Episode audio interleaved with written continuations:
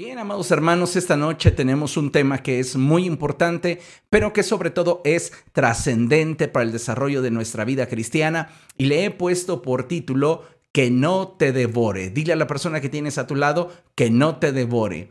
Ahora dile a la persona que está del otro lado y si no hay nadie, repítelo para ti, que no te devore.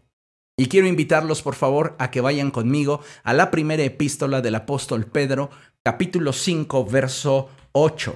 La primera epístola del apóstol Pedro, en su capítulo 5, verso 8, dice de la siguiente manera, practiquen el dominio propio y manténganse alerta. Su enemigo el diablo ronda como león rugiente buscando a quien devorar. Quiero que se quede con esta expresión bíblica donde la palabra del Señor nos dice, su enemigo el diablo ronda como león rugiente buscando a quien devorar. Déjeme decirle que en este pasaje de la Escritura la palabra de Dios nos deja algo muy claro, amados hermanos.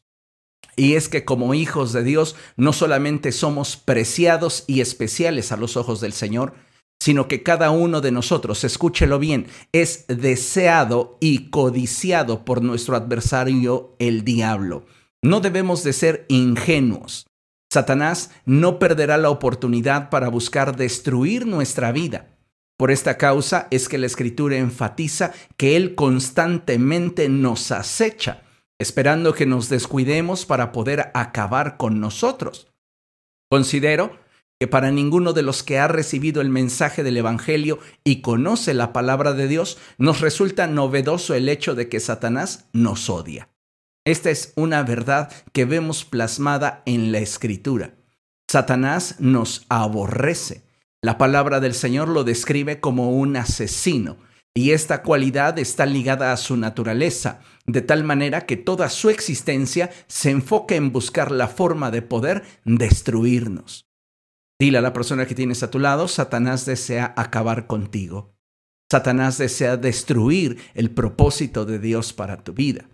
Por esta razón es que debemos de mantenernos alerta, estar vigilantes, no dormirnos espiritualmente hablando, sino que necesitamos estar al pendiente de aquello que Dios quiere para nosotros y de esta forma poder ser libres de las acechanzas de nuestro enemigo.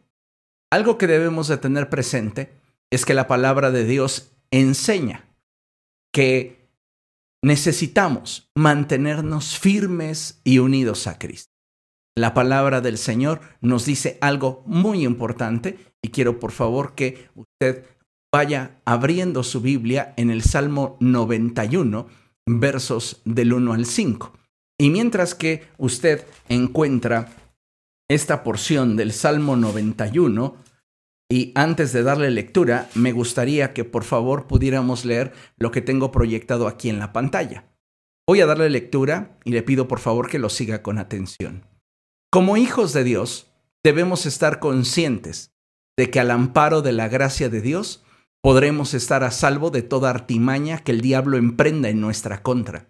Si nosotros nos mantenemos unidos al Señor, Satanás no puede hacernos ningún mal pero si nos alejamos de Dios y permitimos que el pecado se enseñoree de nosotros, debemos arrepentirnos y volvernos a Dios, ya que de no hacerlo, estamos exponiendo nuestra vida a un gran peligro.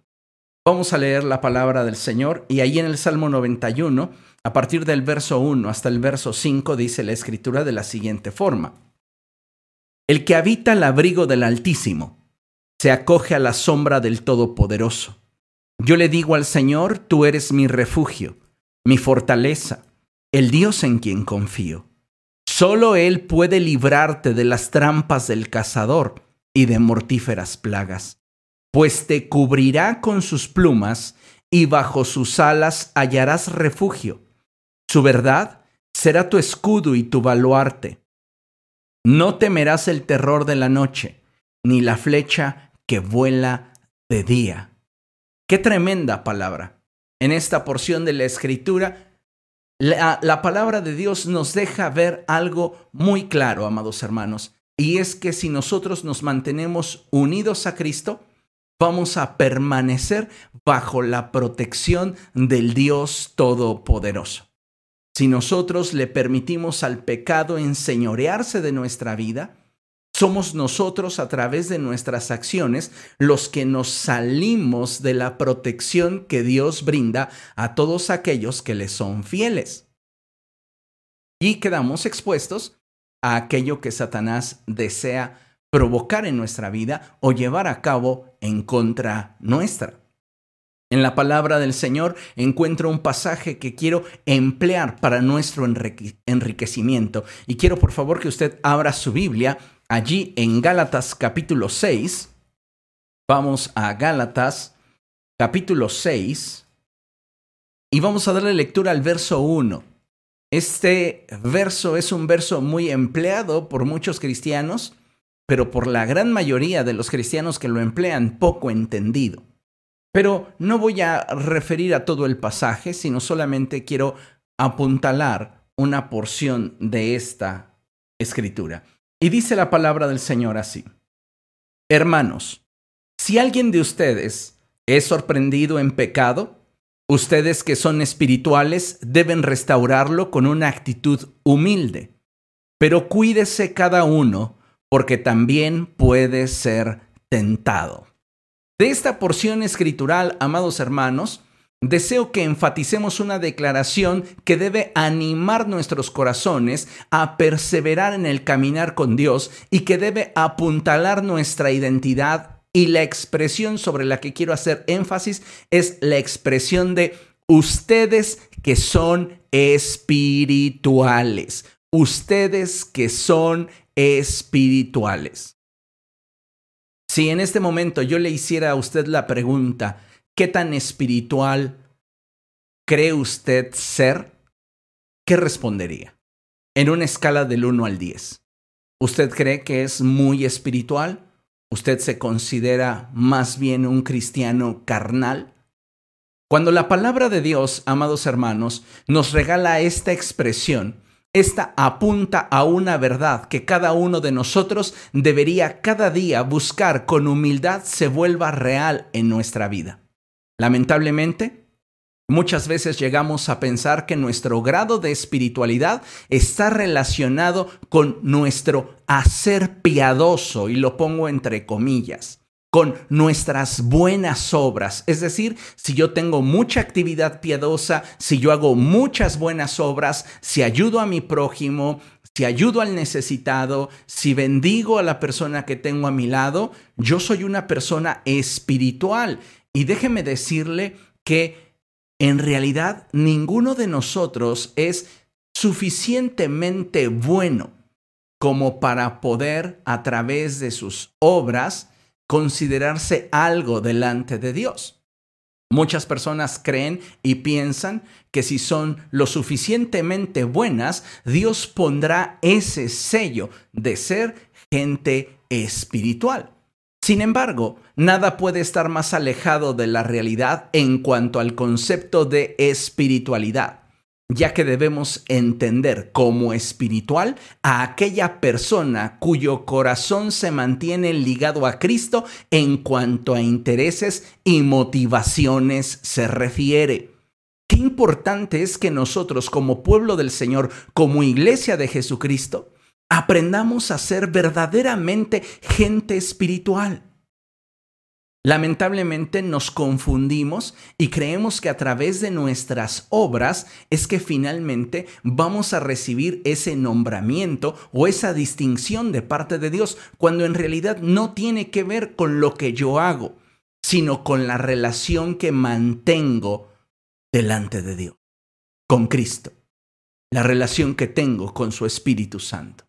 Entonces es importante que entendamos este principio, ya que debemos entender como espiritual a aquella persona cuyo corazón se mantiene ligado a Cristo en cuanto a intereses y motivaciones se refiere. En otras palabras, una persona es espiritual en la medida que ésta en humildad aprende a depender de Dios, a obedecer su palabra y que no resiste la dirección del Espíritu Santo. Con base en estas tres características, depender de Dios, obedecer la palabra del Señor y ser guiado por el Espíritu, le vuelvo a hacer la pregunta, ¿qué tan espiritual es usted?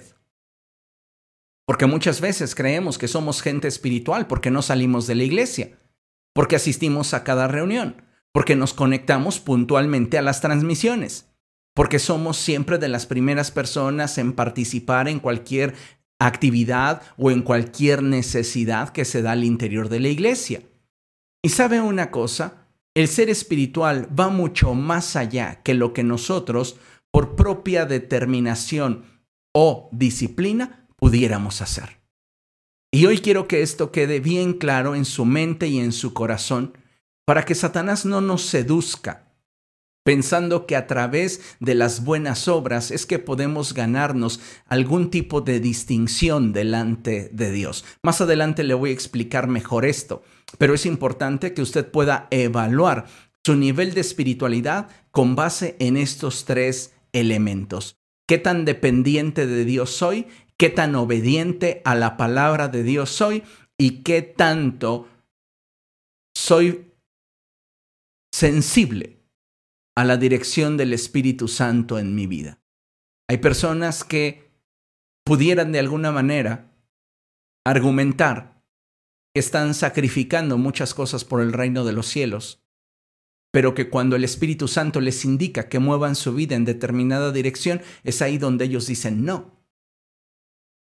Y saben, necesitamos aprender a diferenciar entre lo que es un cristiano verdaderamente espiritual de un cristiano meramente carnal. Me encanta por eso la expresión del apóstol Pablo. Y él dice, ustedes que son espirituales. Porque él está hablándole a una iglesia, a una iglesia que debería de aspirar a tener cierto grado de intimidad con Cristo, cierto nivel de comunión con el Espíritu Santo. Entonces es muy importante que nosotros como iglesia aprendamos a poder identificar qué parte de nuestra vida no se está ajustando a la voluntad de Dios para corregirla. No sea que envanecidos a causa de nuestras obras, seamos presa fácil de Satanás. No olvide que Él anda como león rugiente en torno a nosotros buscándonos devorar. Cuando nosotros, amados hermanos, Confiamos en nuestras acciones cuando pensamos que por lo que hacemos o la forma en la que hablamos somos mejores que los demás. El orgullo en nosotros nos ciega y nos imposibilita el poder darnos cuenta que en realidad estamos lejos de Cristo. Es que la espiritualidad no se refleja solamente por aquello que hablo. Puedo conocer toda la expresión cristianoide del momento Puedo saber cuándo se debe de decir amén, cuándo se debe de decir gloria a Dios, cuándo se debe de decir aleluya. Pero eso no me hace una persona espiritual. No me hace espiritual el llevar mi Biblia bajo el brazo. No me hace espiritual el que yo pueda de alguna manera vestir de determinada forma. El que yo pueda presentarme delante de la gente de determinada manera. La espiritualidad es algo que se evalúa en lo íntimo y en lo profundo del corazón.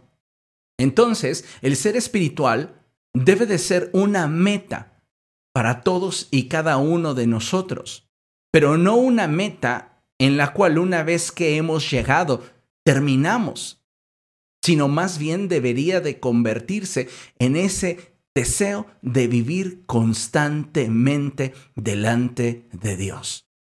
Algo que debemos de tener siempre presente es que toda meta que nos tracemos fuera de Cristo y la obediencia a Él siempre será un tropiezo para nuestra vida, que lejos de permitirnos ser sensibles a la voz de Dios, nos hace ser cristianos carnales.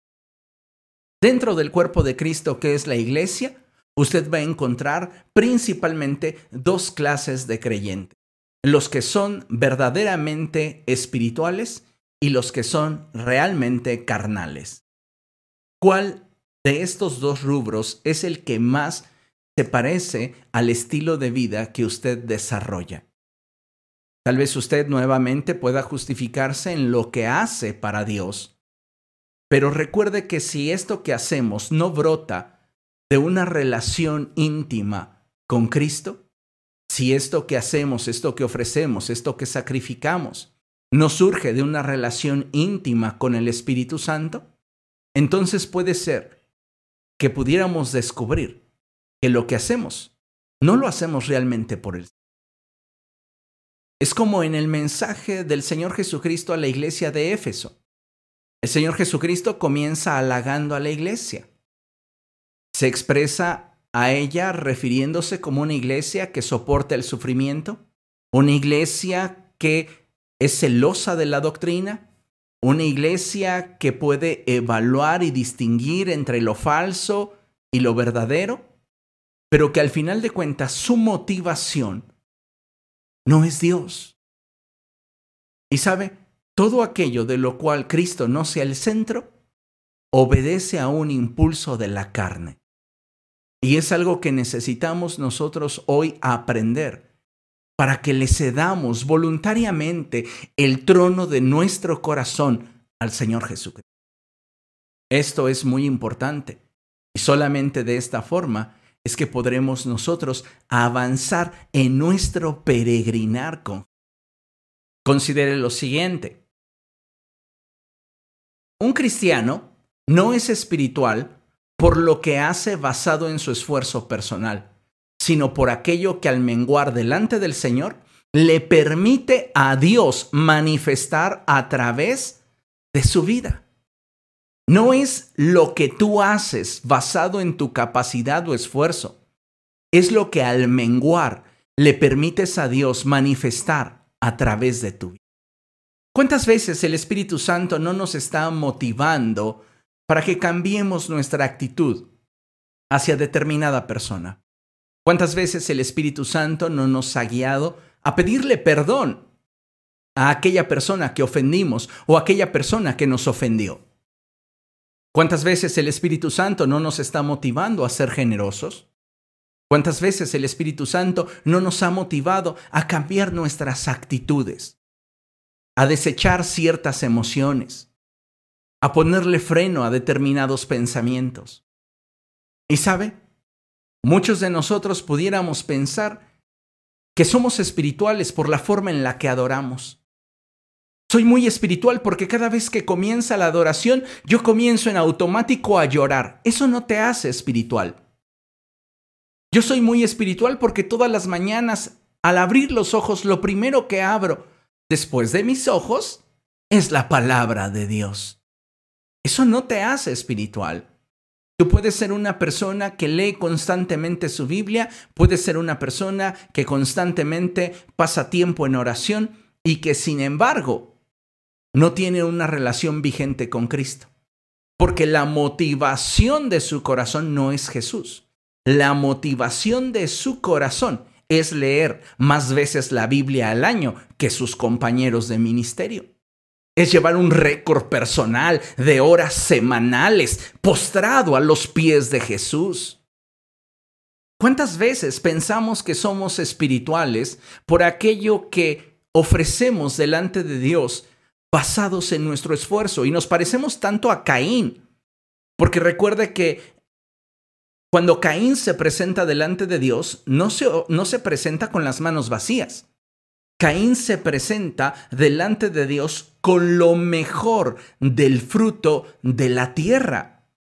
Y cuando Dios habló con Adán y Eva después de que ellos desobedecieron, les dijo, cosecharás con el sudor de tu frente es decir, todo lo que puedas ahora obtener de la tierra estará directamente relacionado con tu esfuerzo personal. Y Caín le ofrece al Señor lo mejor de su esfuerzo personal, pero dice la palabra de Dios que Dios miró con agrado la ofrenda de Abel y no así la de Caín. Porque sabes, lo que Dios quiere es que nosotros aprendamos a rendirnos a Él y depender de Él, mantenernos unidos a Él en una relación que le permita al Espíritu Santo manifestar la naturaleza y el carácter de Cristo a través de nosotros. Ahora, yo te pregunto, ¿qué tanto te pareces a Jesús? Muchas veces creemos que la libramos por todo lo que hacemos. Pero te reitero lo que tenemos proyectado en la lámina y que considero importante que lo volvamos a leer.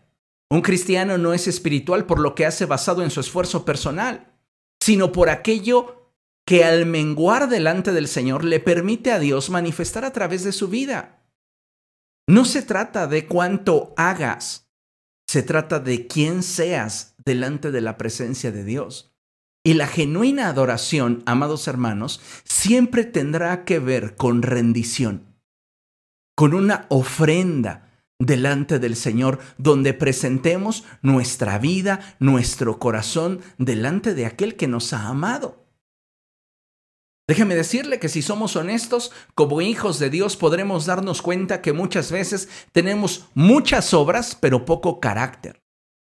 Hacemos muchas cosas en nombre de Dios, pero no nos parecemos a Cristo.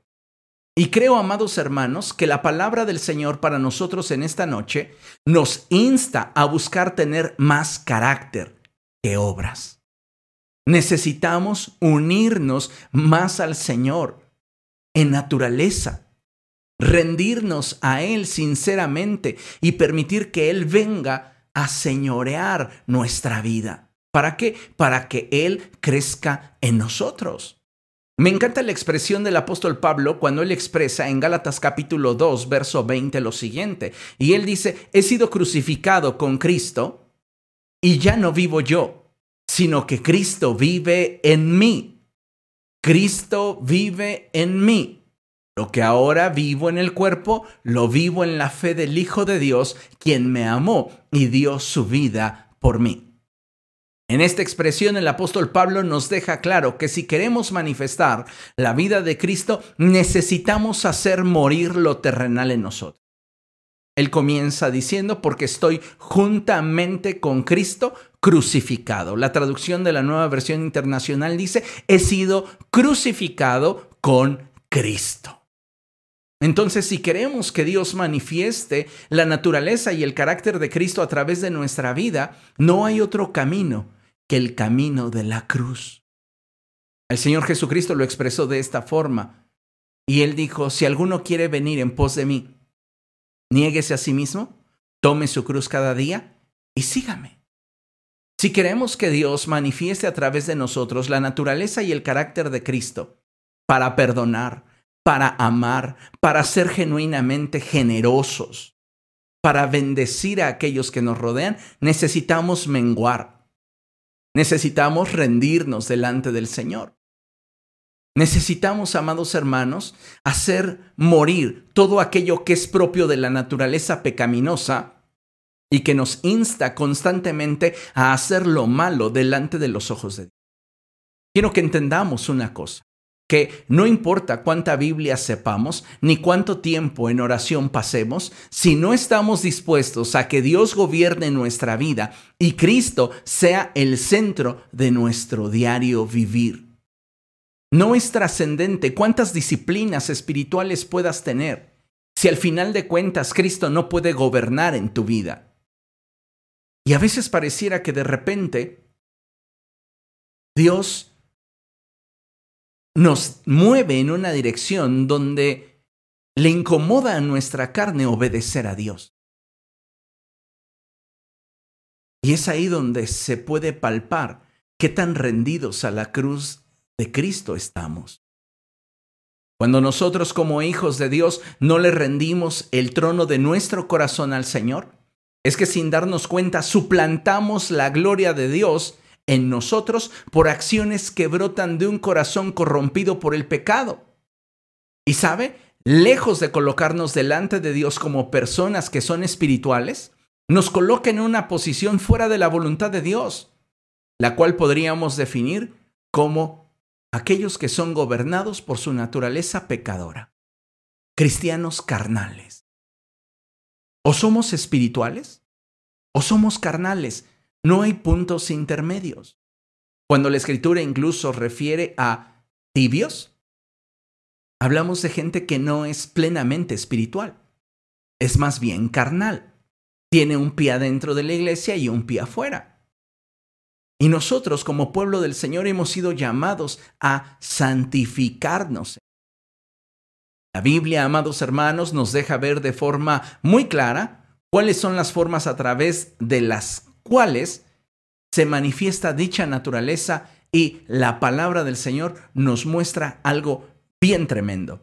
Mire, acompáñeme, por favor, a leer la siguiente lámina. Y es Gálatas capítulo 5, versos del 19 al 21.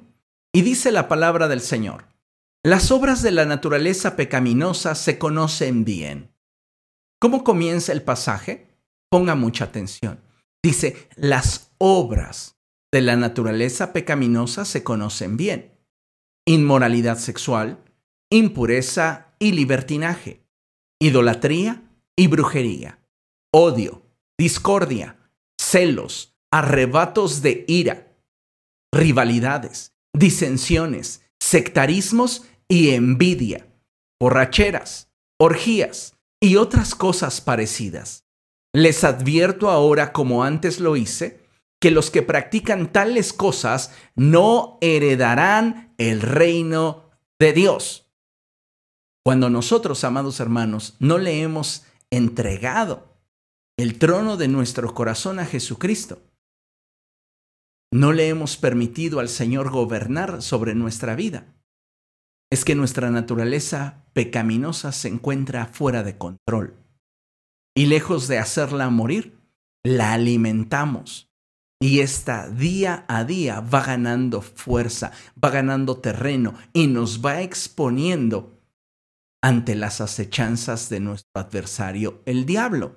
Ahora, quiero que contrastemos esta porción que acabamos de leer de Gálatas capítulo 5, versos del 19 al 21, con lo que la escritura nos muestra a partir del verso 22. Entonces, vamos allá y dice la palabra del Señor allí en Gálatas capítulo 5, verso 22, lo siguiente, y dice la escritura así. En cambio, el fruto del Espíritu ¿Se da cuenta?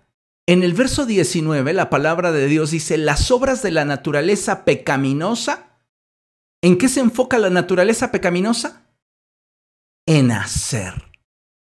Y lo que hacemos generalmente refleja las motivaciones más profundas de nuestro corazón.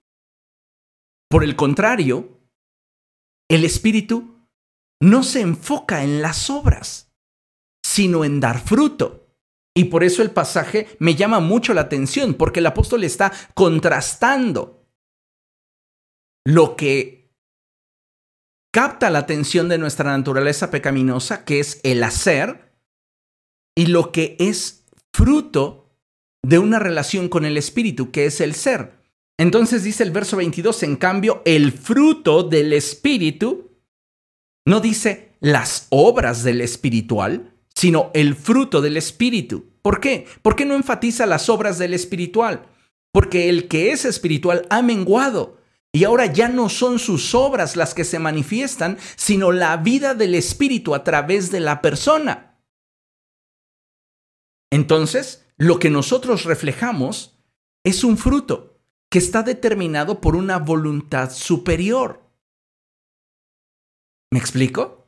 Fíjese lo que la palabra del Señor nos enseña. En cambio, el fruto del Espíritu es amor, alegría, paz, paciencia, amabilidad, bondad, fidelidad, humildad y dominio propio. ¡Qué tremendo!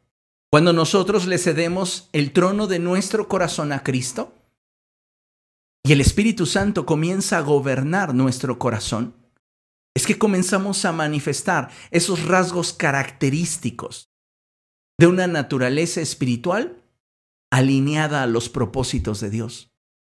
Pero cuando nosotros no hemos rendido nuestra vida al señorío de Cristo, nuestra naturaleza pecaminosa se enfoca en las obras, que en la medida que ésta sea fortalecida, habrá de manifestar tanta maldad como en nosotros exista. Por eso es importante que seamos sobrios, como lo expresa el apóstol Pedro, nos mantengamos alerta. Amados hermanos, cuando nosotros como hijos de Dios permitimos que el pecado se enseñoree de nosotros, el Señor Jesucristo dijo que nos convertíamos en esclavos del pecado. Escuche bien esto, y nadie que sea esclavo es verdaderamente libre. Por el contrario, cuando nosotros nos rendimos a Cristo, es que a través de nosotros se manifiesta la libertad a la cual tienen acceso los hijos de Dios.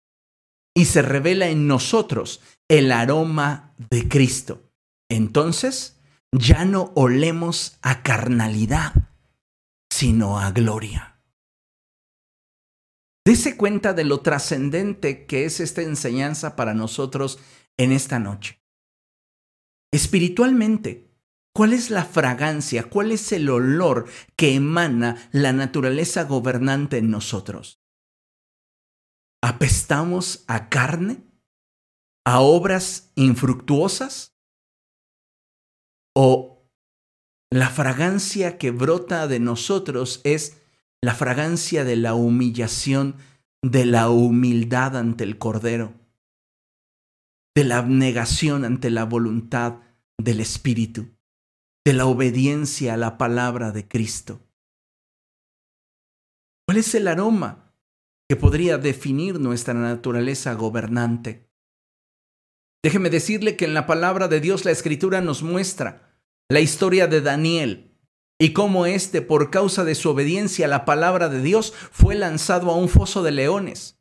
Sin embargo, la palabra de Dios nos muestra que Daniel no sufrió ningún daño.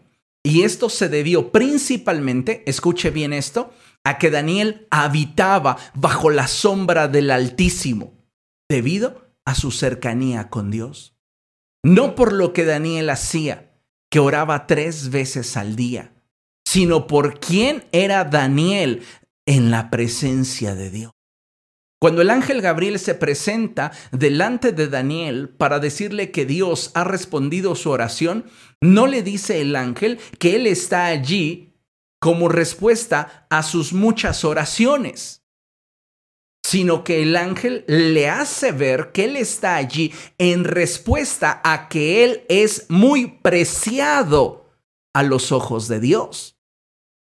De hecho, por causa de que Daniel es preciado a los ojos de Dios, desde el primer día en que él dispuso su corazón para humillarse y entender en la presencia de Dios, fue que fueron oídas sus palabras. Daniel era un hombre espiritual. No olía a carnalidad. Y por esta razón, amados hermanos, es que cuando él es lanzado en el foso de los leones, que están tipificando en el paralelismo a la expresión de la epístola del apóstol Pedro a Satanás y sus demonios, estos no pudieron hacerle daño alguno, porque Daniel a causa de su sumisión a la palabra de Dios, vivía bajo la sombra del omnipotente. Estaba cubierto por las alas del Altísimo. ¿Entiende esta verdad? Hay muchos cristianos que quisieran una solución, permítanme la expresión, casi, casi mágica o esotérica para contrarrestar las maldiciones a las cuales muchos de ellos han estado sujetos. Van y les matan una gallina en la cortina de su negocio, Llegan a su negocio y encuentran salamiento, encuentran moños, encuentran tanta porquería. Satanás se emplea para engañar y esclavizar a la gente. Y ellos quisieran de repente como que hubiera alguna receta para contrarrestar de forma esotérica, de forma mística esas maldiciones. ¿Y sabe una cosa? Usted no debería de temer a ninguna maldición decretada sobre su vida si usted está consciente de vivir en obediencia, dependencia y en la dirección que el Espíritu Santo ha trazado para su vida. Usted no debería de temer mal alguno. Pero si usted está caminando en desobediencia, Si usted está resistiendo a la dirección del Espíritu Santo, entonces tema. Porque usted, a causa de sus propias decisiones, le ha permitido a su adversario ganar terreno en su vida a través del pecado. ¿Y usted? Al encontrarse en esa prueba rodeado de leones, va a desprender un aroma que va a resultar atractiva para Satanás y sus demonios, y lo van a hacer pedazos. Reitero, Daniel era un hombre espiritual y no olía a carnalidad. Por eso Satanás y sus demonios no pudieron hacerle daño. Y nosotros tenemos que entender esta verdad. Porque al comprender, amados hermanos, este principio, es que podremos caminar erguidos, confiados en que Dios está guardando nuestra vida y que Él pelea por nosotros. En el pasaje que leímos al principio, el apóstol Pablo, perdón, el apóstol Pedro, nos deja claro que Satanás está en torno a nosotros como león rugiente buscándonos devorar. Pero si nosotros caminamos con Cristo, Él no podrá hacernos daño, ya que espiritualmente emanamos el aroma de Cristo. Vamos a ver lo que dice la palabra de Dios en 2 los Corintios. Segunda los Corintios capítulo 2. Cuando usted lo tenga puede decir gloria a Dios, puede etiquetar a sus amigos o compartir esta transmisión en su muro en Facebook para que otras personas más tengan acceso a la palabra del Señor.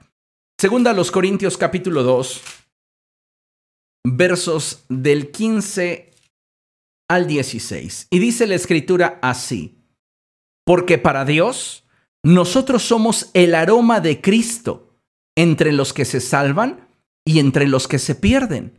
Fíjese qué hermosa expresión, pero porque para Dios nosotros somos el aroma de Cristo. Si tú has rendido tu vida al señorío de Jesús, si el Espíritu Santo está gobernando sobre tu vida, el aroma que Dios reconoce en tu vida es el aroma de Cristo. Por eso la ofrenda de Abel fue aceptada, porque el aroma que percibió Dios fue esa aroma a dependencia, esa aroma a obediencia, esa aroma a sacrificio. Caín se presentó delante del Señor con lo mejor del fruto de la tierra, su mejor esfuerzo. Pero jamás ninguno de nuestros esfuerzos será suficiente para ganarnos la gracia de Dios, el favor de Dios. Necesitamos entonces entender que requerimos de humillarnos, requerimos de entregarle al Señor nuestro corazón y que Él venga a gobernar en nuestra vida. Porque para Dios nosotros somos el aroma de Cristo entre los que se salvan y entre los que se pierden. Para estos somos olor de muerte que los lleva a la muerte. Es decir, un creyente que está caminando en obediencia sentencia a un mundo que camina en desobediencia.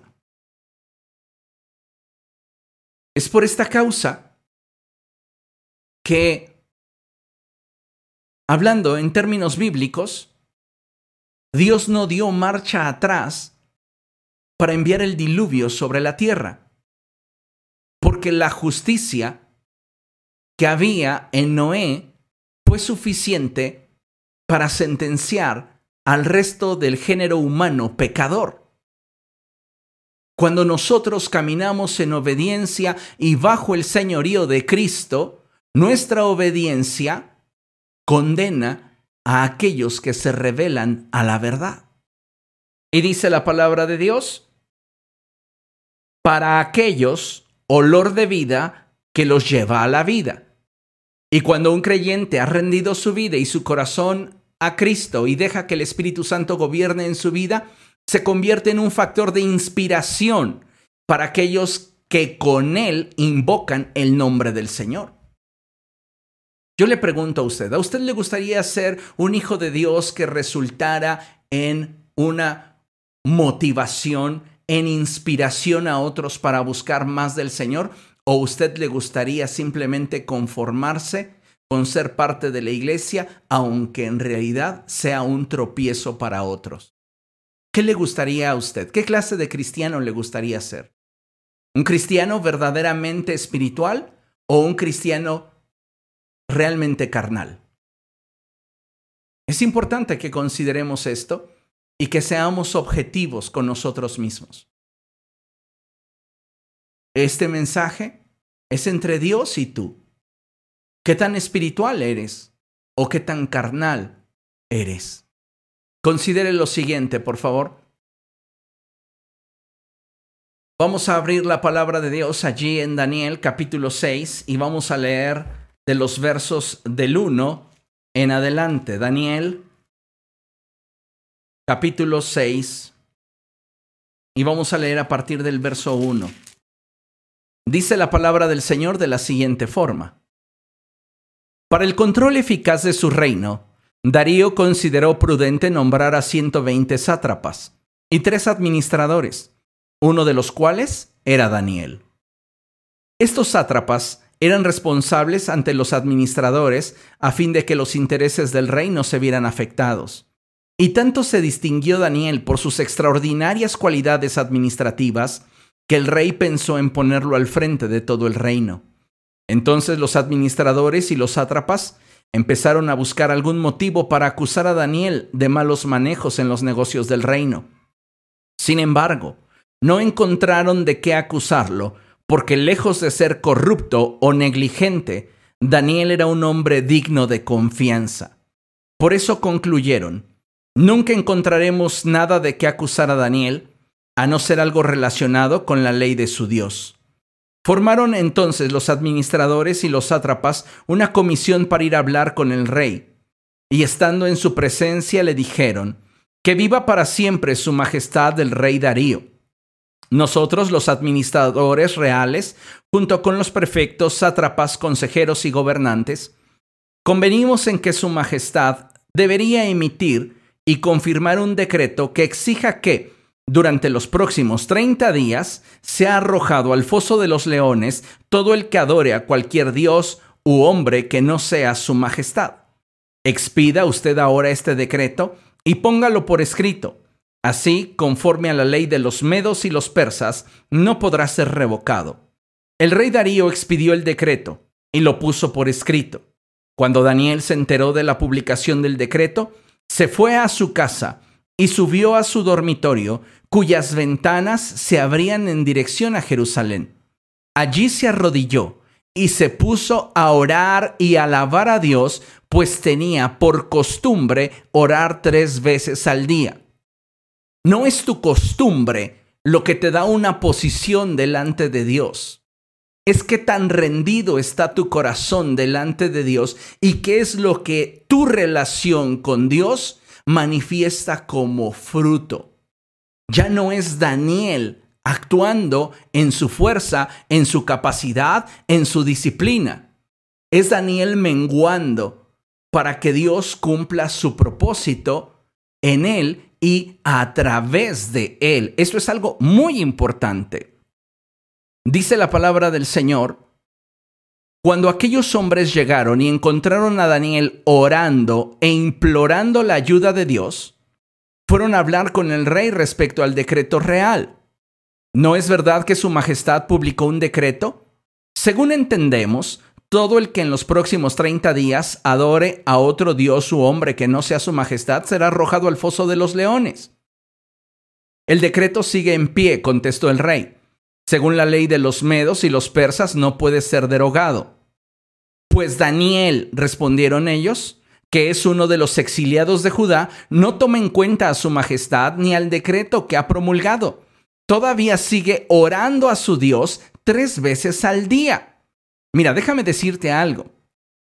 Cuando tú eres gobernado por el Espíritu de Cristo y genuinamente le has rendido el trono de tu corazón al Señor, aquello que hagas motivado por el Espíritu del Señor va a provocar revuelo entre aquellos que te aborrecen. Pero debes de estar confiado, porque si tú estás actuando en obediencia a la palabra del Señor, Si tú te estás moviendo bajo esa sombra del omnipotente, no tienes nada de qué temer. Fíjate lo que continúa la palabra del Señor diciendo. Cuando el rey escuchó esto, se deprimió mucho y se propuso salvar a Daniel. Así que durante todo el día buscó la forma de salvarlo. Pero aquellos hombres fueron a ver al rey y lo presionaron. No olvide, Su Majestad, que según la ley de los medos y los persas, ningún decreto ni edicto emitido por el rey puede ser derogado. El rey dio entonces la orden, y Daniel fue arrojado al foso de los leones. Allí el rey animaba a Daniel, que tu Dios, a quien siempre sirves, se digne salvarte. Trajeron entonces una piedra, y con ella taparon la boca del foso. El rey lo selló con su propio anillo y con el de sus nobles, para que la sentencia contra Daniel no pudiera ser cambiada. Luego volvió a su palacio y pasó la noche sin comer y sin divertirse, y hasta el sueño se le fue. Tan pronto como amaneció, se levantó y fue al foso de los leones. Ya cerca, lleno de ansiedad, gritó, Daniel, siervo del Dios viviente, ¿Pudo tu Dios a quien sirves salvarte de los leones? Que viva su majestad por siempre, contestó Daniel desde el foso. Mi Dios envió a su ángel y le cerró la boca a los leones. No me han hecho ningún daño, porque Dios bien sabe que soy inocente. Tampoco he cometido nada malo contra su majestad. Daniel estando en el foso de los leones no fue atacado por los leones, porque Daniel no desprendía un olor a carne. Fíjese lo que la palabra del Señor enseña. Sin ocultar su alegría, el rey ordenó que sacaran del foso a Daniel. Cuando lo sacaron, no se halló un solo rasguño en él, pues Daniel confiaba en su Dios. Entonces el rey mandó traer a los que falsamente lo habían acusado y ordenó que los arrojaran al foso de los leones junto con sus esposas y sus hijos. No habían tocado el suelo cuando ya los leones habían caído sobre ellos y les habían triturado los huesos. Tremenda cosa. Estos que habían levantado falsos en contra de Daniel olían a carne. Su carnalidad era evidente. Leímos hace un momento allí en la epístola a los Gálatas, donde la escritura decía que las obras de la naturaleza pecaminosa se conocen bien. Inmoralidad sexual, impureza y libertinaje, idolatría y brujería, odio, discordia, celos, arrebatos de ira, rivalidades, disensiones, sectarismos y envidias, borracheras, orgías y otras cosas parecidas. Estos sátrapas y gobernadores que se confabularon en contra de Daniel apestaban a carnalidad. Y como ellos no vivían bajo la sombra del Altísimo, los leones pudieron triturar sus huesos, despedazarlos, porque ellos no vivían en unidad con Cristo. Cosa contraria con Daniel. Daniel cae al foso de los leones y Daniel no huele a carnalidad. Daniel es un hombre espiritual. Y a causa de la posición que Daniel tiene delante de Dios, es que Dios lo protege. Y Dios envía a su ángel para proteger a Daniel. Qué interesante e importante es que nosotros entendamos esta lección, amados hermanos.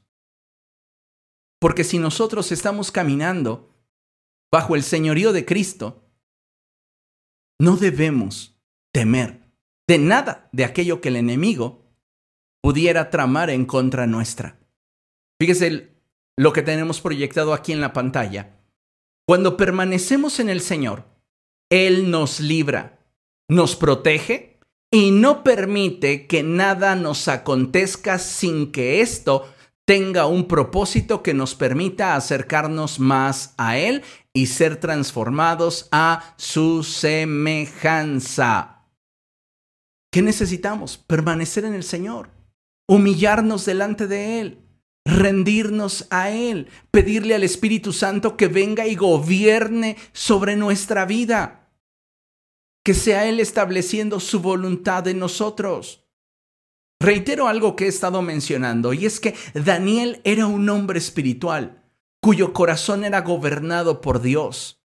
Y ese debe de ser el desafío y la meta a la cual como creyentes debemos aspirar que Cristo sea en nosotros, con nosotros y a través de nosotros. Daniel es conocido en el mundo cristiano como un hombre de oración. Pero más allá que eso, me atrevería a decir que Daniel era un hombre con una voluntad rendida a los pies del Señor. Y eso era lo que a él le permitía ser sensible a la voluntad de Dios. Daniel no oraba tres veces al día, por ser la persona exiliada que más buscaba a Dios. Ese pensamiento no gobernaba la mente ni el corazón de Daniel. Daniel oraba porque el Espíritu lo llamaba a la intimidad. Y Daniel era tan espiritual que Daniel respondía a esa invitación del Espíritu Santo. ¿Cuántas veces el Espíritu Santo te ha llamado y te ha dicho, apaga la televisión, quiero estar contigo. ¿Cuántas veces el Espíritu Santo te ha dicho, ya no hables más, guarda silencio y mejor ora? ¿Cuántas de esas veces le hacemos caso? ¿Cuántas de esas veces nos rendimos a su señorío y dejamos que Él gobierne en nosotros? ¿Cuántas veces Dios te ha dicho, confía en mí, te voy a sorprender? Y nosotros continuamos dudando. Continuamos temerosos. Continuamos sintiéndonos inseguros. Amados hermanos, necesitamos hoy buscar ser una iglesia genuinamente espiritual y dejar de ser creyentes verdaderamente carnal. Nosotros como hijos de Dios, como iglesia del Señor, necesitamos volvernos a Él, arrepentirnos de nuestros pecados, para que nuestra espiritualidad no sea una simple fachada, algo que se manifiesta el día domingo, sino que la obra del Espíritu Santo en nuestro corazón nos haga un pueblo que sabe amar y honrar a Dios, no solo en su corazón, sino también en su diario vivir. Escucha bien esto. El que un creyente sea espiritual no es una meta más por alcanzar. Porque hay quienes podrían decir, a partir de hoy me voy a esforzar para ser espiritual. No, no, no funciona así. Necesitas menguar, necesitas rendirte, necesitas poner tu corazón a los pies del Señor y permitir que su Espíritu Santo gobierne en ti. Entonces, el fruto del Espíritu se manifestará a través del gobierno de Dios en tu vida.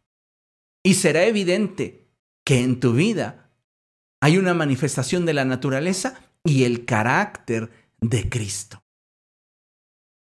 Y entonces podemos vivir de acuerdo a la voluntad de Dios de una forma consciente y constante.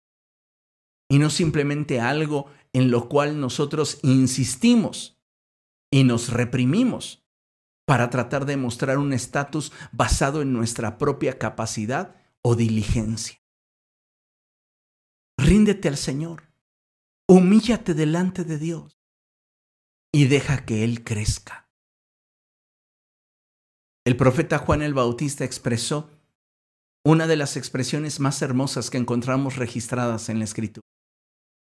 Y él dijo, me es necesario menguar para que Él crezca.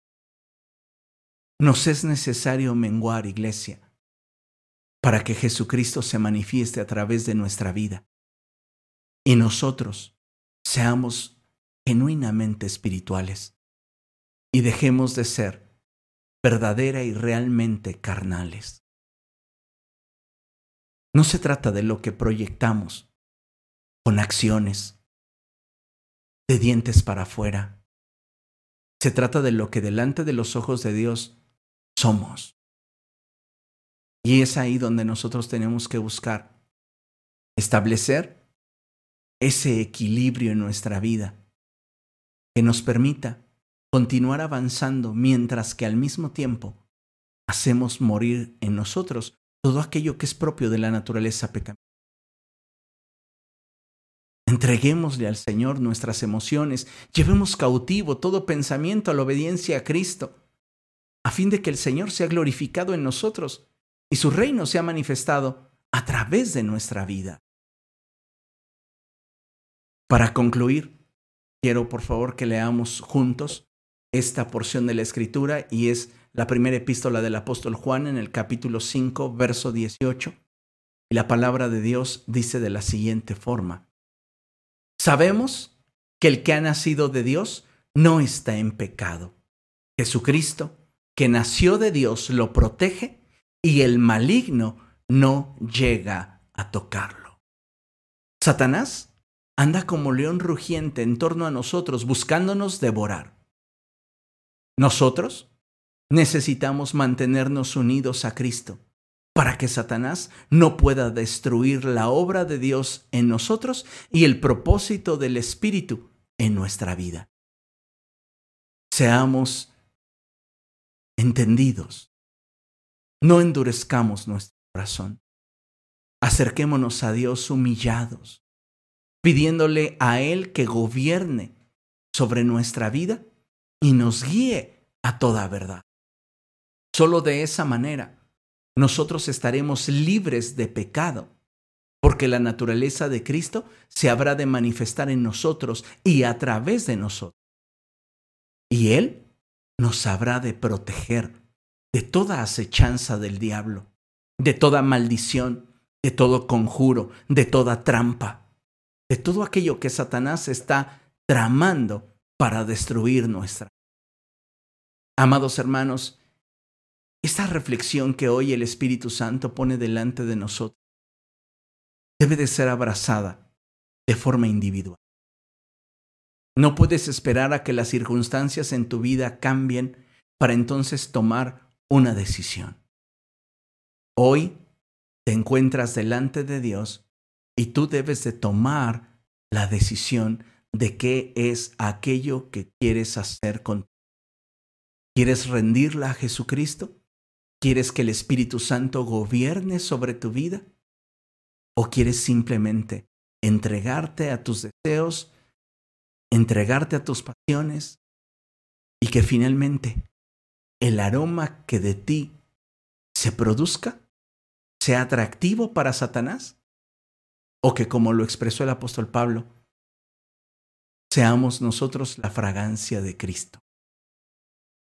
Esto cada uno de nosotros lo habrá de decir. Necesitamos, pues, reflexionar y pedirle al Espíritu Santo que Él traiga convicción a nuestra vida, aquello que necesitamos. Amén. Vamos a orar y vamos a dar gracias a Dios por su palabra hablada en nuestro corazón en esta noche. Padre, en el nombre de Jesús nos presentamos delante de ti. Señor, queremos entregar delante de ti y poner a tus pies todo aquello que en nuestra vida aún no ha sido gobernado conscientemente por ti. Aquello que nos hemos reservado para nosotros. Aquello, Señor, que no hemos querido entregar. Te suplico, precioso Dios, que tú estés hablando al corazón de cada uno de mis hermanos y que tú nos estés dirigiendo a toda verdad. Señor, en el nombre de Jesús te suplico que nos hagas una iglesia espiritual, que genuinamente seamos creyentes espirituales, que no busquemos tener una buena moralidad simplemente para poder señalar a quienes no la poseen, que no busquemos, Señor, crecer en obras simplemente para juzgar a quienes carecen de ella. Danos un corazón puro, que lo único que pueda desear es ser más Perdona nuestras faltas y nuestros pecados y ayúdanos, Señor, para dejarnos ser gobernados por ti y para